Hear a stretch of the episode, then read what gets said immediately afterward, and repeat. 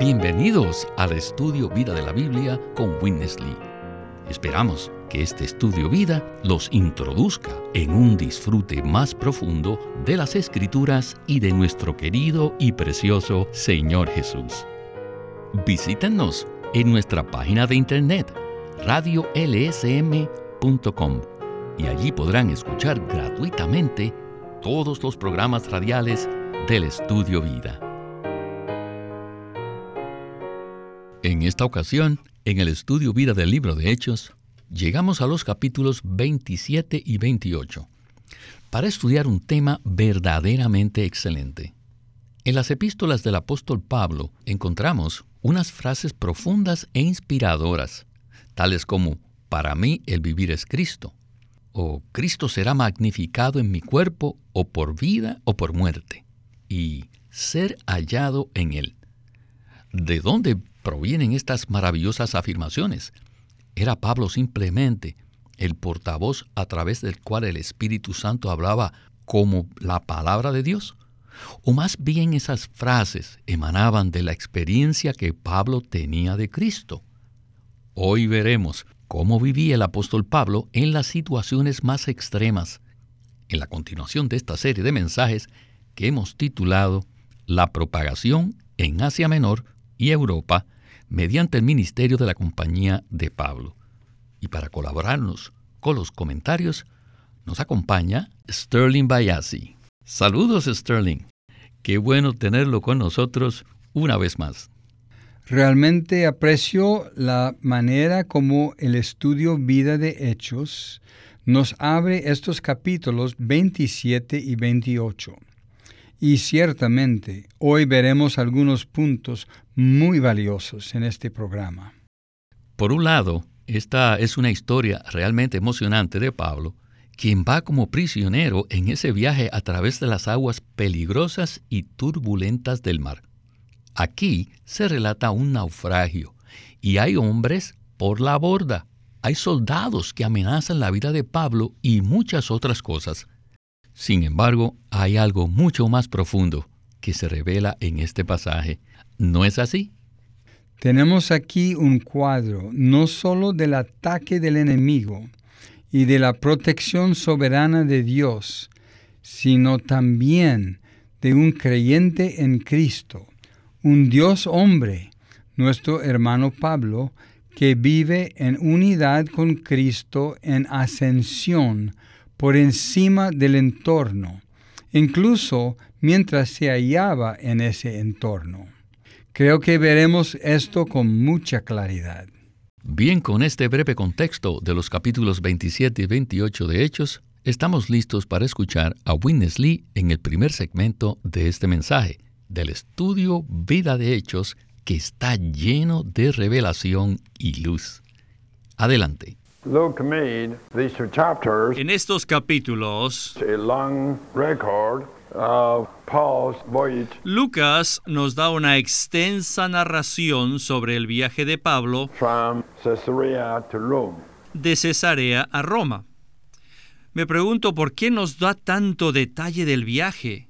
Y recientemente descubrí que Lucas quiere presentarnos principalmente el ataque de Satanás contra el apóstol. Satanás estaba continuamente detrás de todo, oponiéndose a Pablo. Esta es la razón por la que el viaje fue tan difícil y tan demorado. No había nada suave, no había nada tranquilo en ese viaje. En particular vemos que el clima fue inclemente. Ciertamente Satanás se encontraba detrás de todo esto atacando al apóstol. Por otro lado, este cuadro, descrito en Hechos 27 y 28, nos muestra el cuidado providencial del Señor. El Señor está por encima de todas las cosas, inclusive por encima del viento y de las tormentas.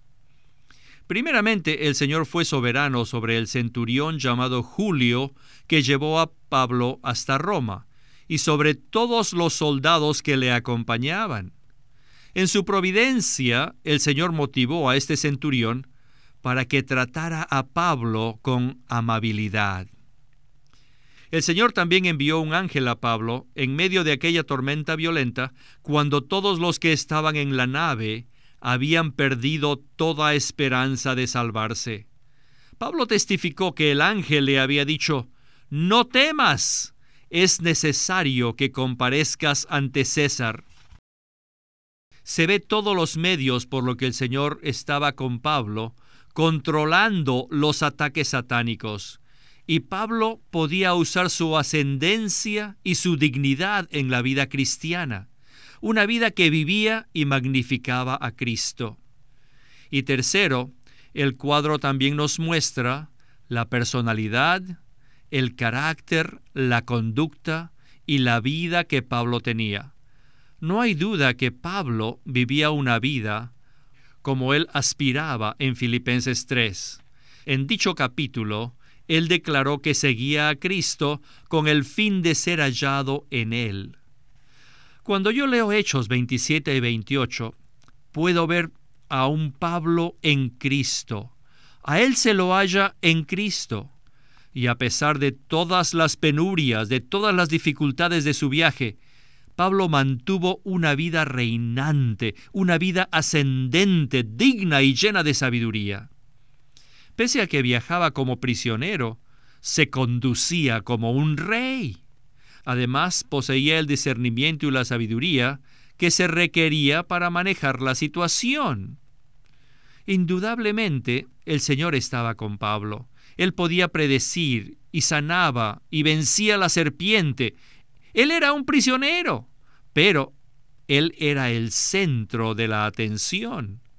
En cada circunstancia vemos que Pablo llevaba una vida en la ascensión de Cristo.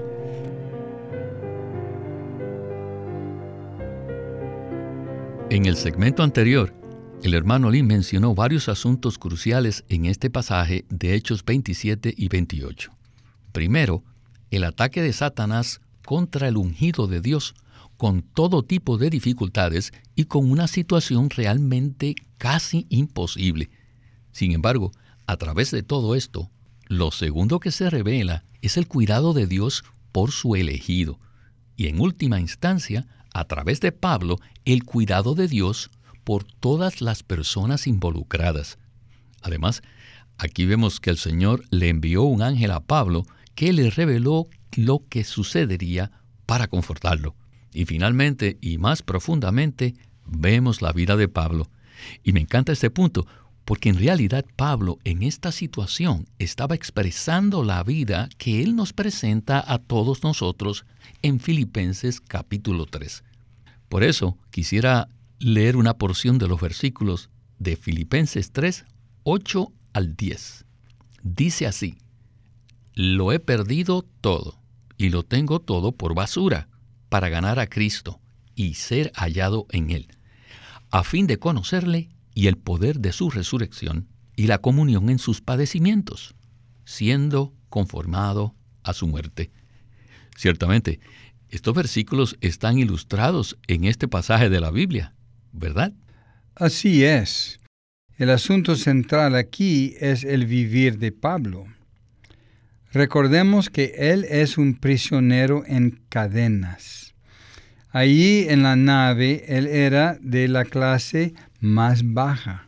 Pero en cierto momento él se pone en pie sobre la cubierta y comienza a dirigirse a todos sus compañeros de tripulación y les habla obviamente con autoridad, no por causa de una gran personalidad. Antes bien, Él es alguien que es uno con el Señor. Es un creyente en quien Cristo estaba viviendo de nuevo la vida que Él mismo llevó en la tierra. Y Pablo realmente está viviendo en ascensión en su espíritu así como estaba físicamente en la nave en una tormenta junto con el resto. Debido a todo esto que sucede en el ser interior de Pablo, lo que tenemos aquí es un ejemplo de un creyente que reina en vida, tal como Pablo lo escribió en Romanos 5:17, donde dijo que mucho más reinaremos en la vida de Cristo. Y en el versículo 21 dijo que la gracia reina para vida eterna. Esto era lo que le ocurría a Pablo. Es por eso que él les hablaba como abuelo, como cabeza de una gran familia. Pero en realidad podemos decir con confianza que él les estaba hablando como alguien que reina como rey, no ejerciendo dominio sobre los otros, ni mandando a los otros, ni enseñoreándose sobre ellos, sino dirigiéndolos, abasteciéndolos y alentándolos. Como lo veremos, incluso les dice que tengan buen ánimo. ¿Puede usted imaginar que alguien le diga que tenga buen ánimo en medio de una tormenta en donde usted ha estado hambriento por días? Pero este es un cuadro, en realidad, no de algo espectacular, sino de lo que nuestro Dios considera normal. A saber, un creyente que lleva una vida llena de Cristo, que expresa a Cristo, una vida que vence y reina. Amén. Bueno, antes de ir a la siguiente sección, quiero leer el versículo 21 del capítulo 27 de Hechos. Dice así, Entonces Pablo, como hacía ya mucho que no comíamos, puesto en pie en medio de ellos, dijo, Habría sido por cierto conveniente, oh varones, haberme oído y no zarpar de Creta, tan solo para recibir este perjuicio y pérdida. Sin duda, esta es una declaración muy audaz de alguien que está encadenado como prisionero. En cierta forma, Pablo asumió la autoridad sobre todos los soldados e inclusive sobre el centurión que supuestamente estaba a cargo. Bien, con este contexto, escuchemos a Winnesley. Adelante. Humanamente hablando, el centurión era la autoridad allí. Pero ahora, el reinado tuvo un cambio. Cambió del centurión al prisionero. Ah, el versículo 21 dice, entonces Pablo, como hacía ya mucho que no comíamos, puesto en pie en medio de ellos, dijo, habría sido por cierto conveniente, oh varones, haberme oído. Estas palabras muestran su ascendencia y también tenía dignidad. Y aunque Pablo era un prisionero en cadenas, su comportamiento mostraba que estaba muy por encima de toda situación y que tenía mucha dignidad. Dado a que el relato de Lucas es una crónica del mover del Señor en la tierra, no da énfasis a la doctrina, sino al testimonio, el testimonio de los vasos del Señor. No un predicador, sino un testigo del Señor.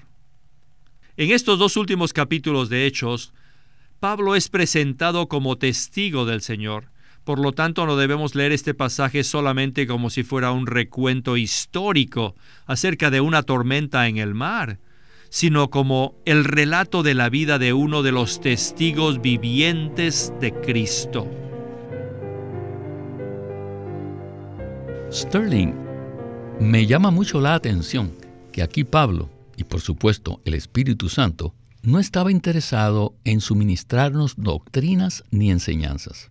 Al contrario, aquí se revela la realidad del testimonio de Pablo, quien llevaba una vida en ascensión y revestida de dignidad no como un predicador, sino como un testigo vivo de Cristo. Dios no está en busca de más predicadores, sino que verdaderamente Él necesita más de estos testigos vivos de Cristo. ¿No es así? Esto es exactamente lo que Él necesita. El Señor proclamó esta palabra en el capítulo 1 de Hechos. Ustedes serán mis testigos testificarán de lo que han visto y oído.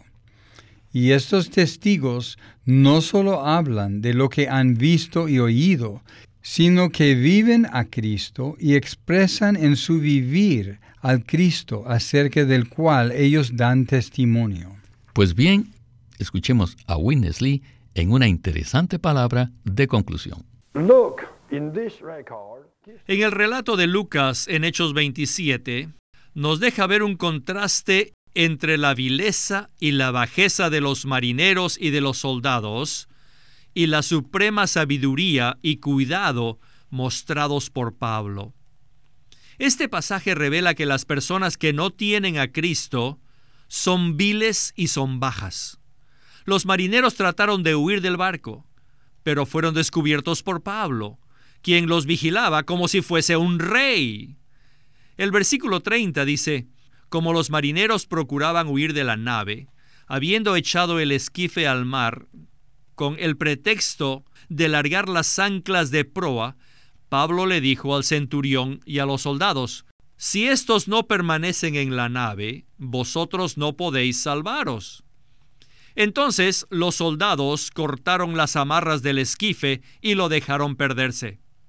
En los versículos 30, 31 y 32, Pablo le dijo al centurión, o diríamos mejor que Pablo le decretó a su ejército y a los soldados que no podían salvarse si los marineros no permanecían en la nave. Y aquí vemos a Pablo que se asemejaba a un comandante, dando órdenes a su ejército para que hicieran lo que era necesario. En los versículos 33 y 34 se añade, y hasta que estaba a punto de amanecer, Pablo exhortaba a todos a que comiesen, diciendo, Este es el decimocuarto día que veláis y permanecéis en ayunas, sin comer nada. Por tanto, os ruego que comáis, porque esto conviene a vuestra salvación, pues ni aun un cabello de la cabeza de ninguno de vosotros perecerá. La tormenta había durado catorce días, y ninguno sentía ganas de comer. Ahora, Pablo los alentaba a comer algo, ya que esto los salvaría. La palabra salvación implica que si ellos no comían, no se salvarían de la tormenta. Por tanto, debían comer para tener fuerzas para nadar y hacer lo que se requería una vez que llegaran a tierra. El versículo 35 continúa, y habiendo dicho esto, tomó el pan y dio gracias a Dios en presencia de todos, y partiéndolo comenzó a comer. Esto es algo soberano del Señor. Vemos que un prisionero se comportaba como un rey o al menos como un padre de una familia numerosa. El abuelito estaba allí dando gracias por la comida. Después de haber dado gracias por los alimentos, comió. No se olviden que en ese momento la tormenta aún azotaba al barco y todos aún temían por sus vidas, pero Pablo los alentó, diciéndoles que conservaran la calma y que tomaran algún alimento para tener las fuerzas necesarias. Y luego, en presencia de todos, los 276, él tomó la iniciativa para comer. Y como todos se encontraban atemorizados y sin ningún apetito, el apóstol tuvo que poner el ejemplo, con lo cual les parecía decir, tengo buen ánimo y estoy tranquilo. Por tanto, les aliento a que me imiten, pues yo soy un hombre que vive a Cristo. Dado a que Pablo fue el primero en comer y en tener buen ánimo, entonces todos, teniendo ya mejor ánimo, teniendo un mejor ánimo, comieron también. El versículo 37 nos revela que en total eran todas las personas en la nave 276. Y como ya hemos indicado, todos eran súbditos de aquel reino que Pablo gobernaba. Según el versículo 30, los marineros querían huir, y conforme al versículo 42, los soldados querían matar a los prisioneros. Entonces los soldados acordaron matar a los presos para que ninguno se fugase. Así que tenemos que admitir que el Señor en su providencia protegió a Pablo. Pero el centurión, queriendo salvar a Pablo, les impidió este intento y mandó que los que pudiesen nadar se echasen los primeros y saliesen a tierra, y los demás, parte en tablas, parte en aparejos de la nave, salieron. Y así aconteció que todos llegaron salvos a tierra.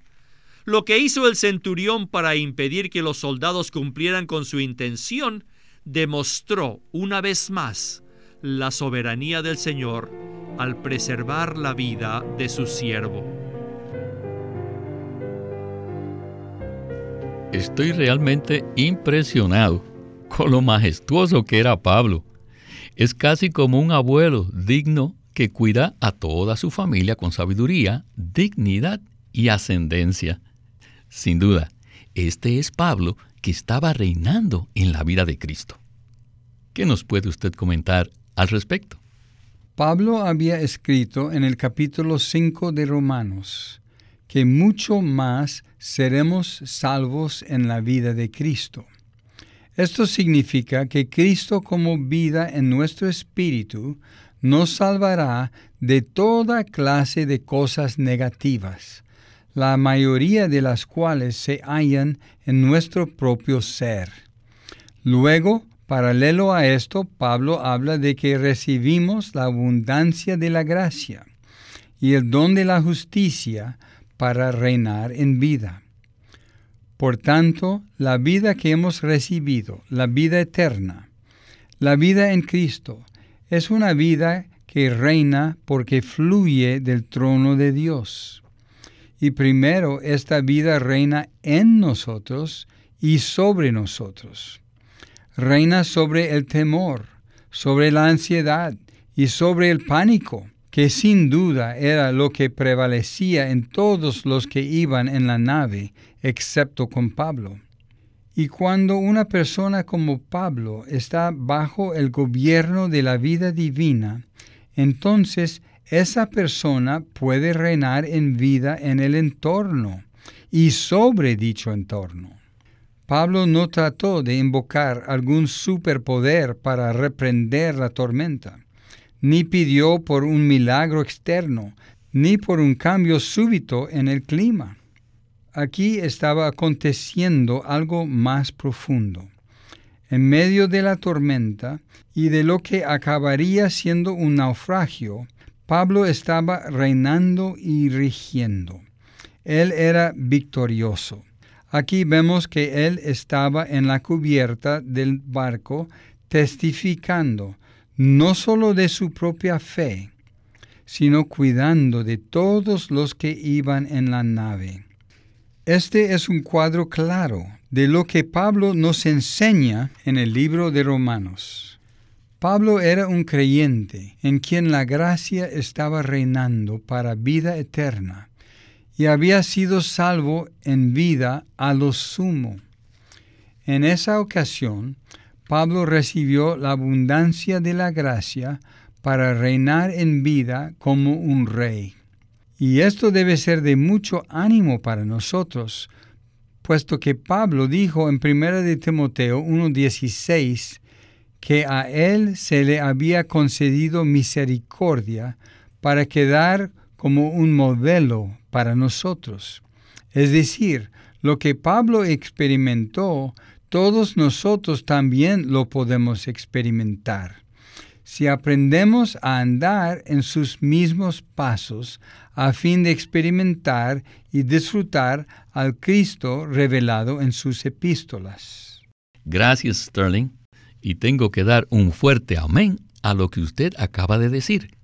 Como creyentes que somos, nos encontramos en la situación mundial actual, la cual parece oscurecer hora tras hora, y es fácil caer casi en la desesperación.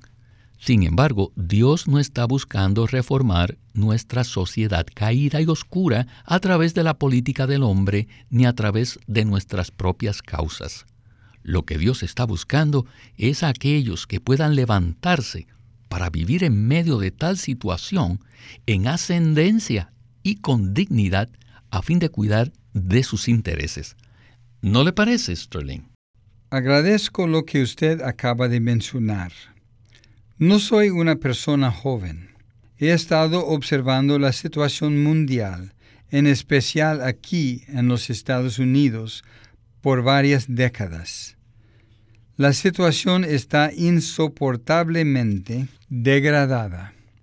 Esto lo vemos en la maldad, la crueldad, el irrespeto y en la atrocidad total con que la gente se expresa actualmente en los medios de comunicación social y otros medios. Y claro, resulta fácil tener simplemente momentos de desesperación. Por el lado positivo, esto nos lleva a anhelar que nuestro amado Señor Jesús venga con su novia vencedora a establecer el reino de Dios en la tierra. Pero Dios tiene algo en su corazón para nuestra situación actual.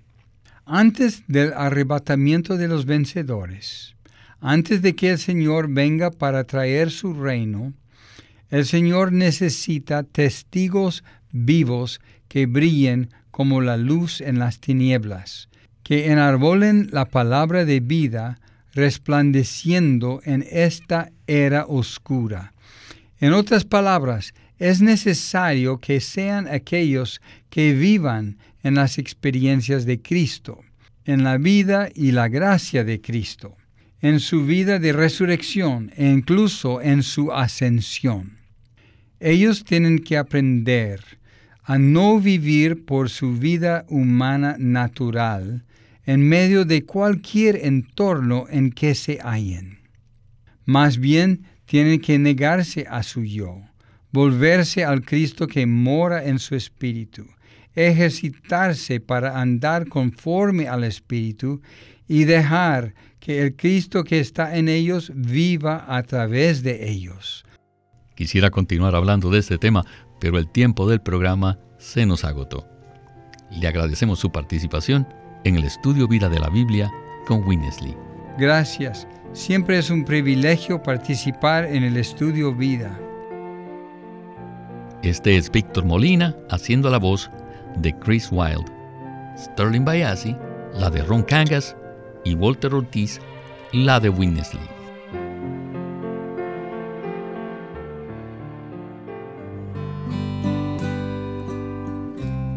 El estudio Vida de la Biblia es una producción de Living Stream Ministry que presenta el ministerio de Watchman Nee y Winnesley queremos animarlos a que visiten nuestra página de internet libroslsm.com.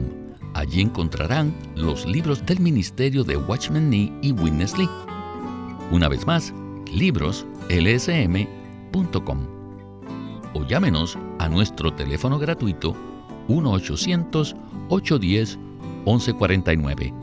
1-800-810-1149 Además, si desean, pueden comunicarse con nosotros enviándonos un correo electrónico a estudiovida.lsm.org.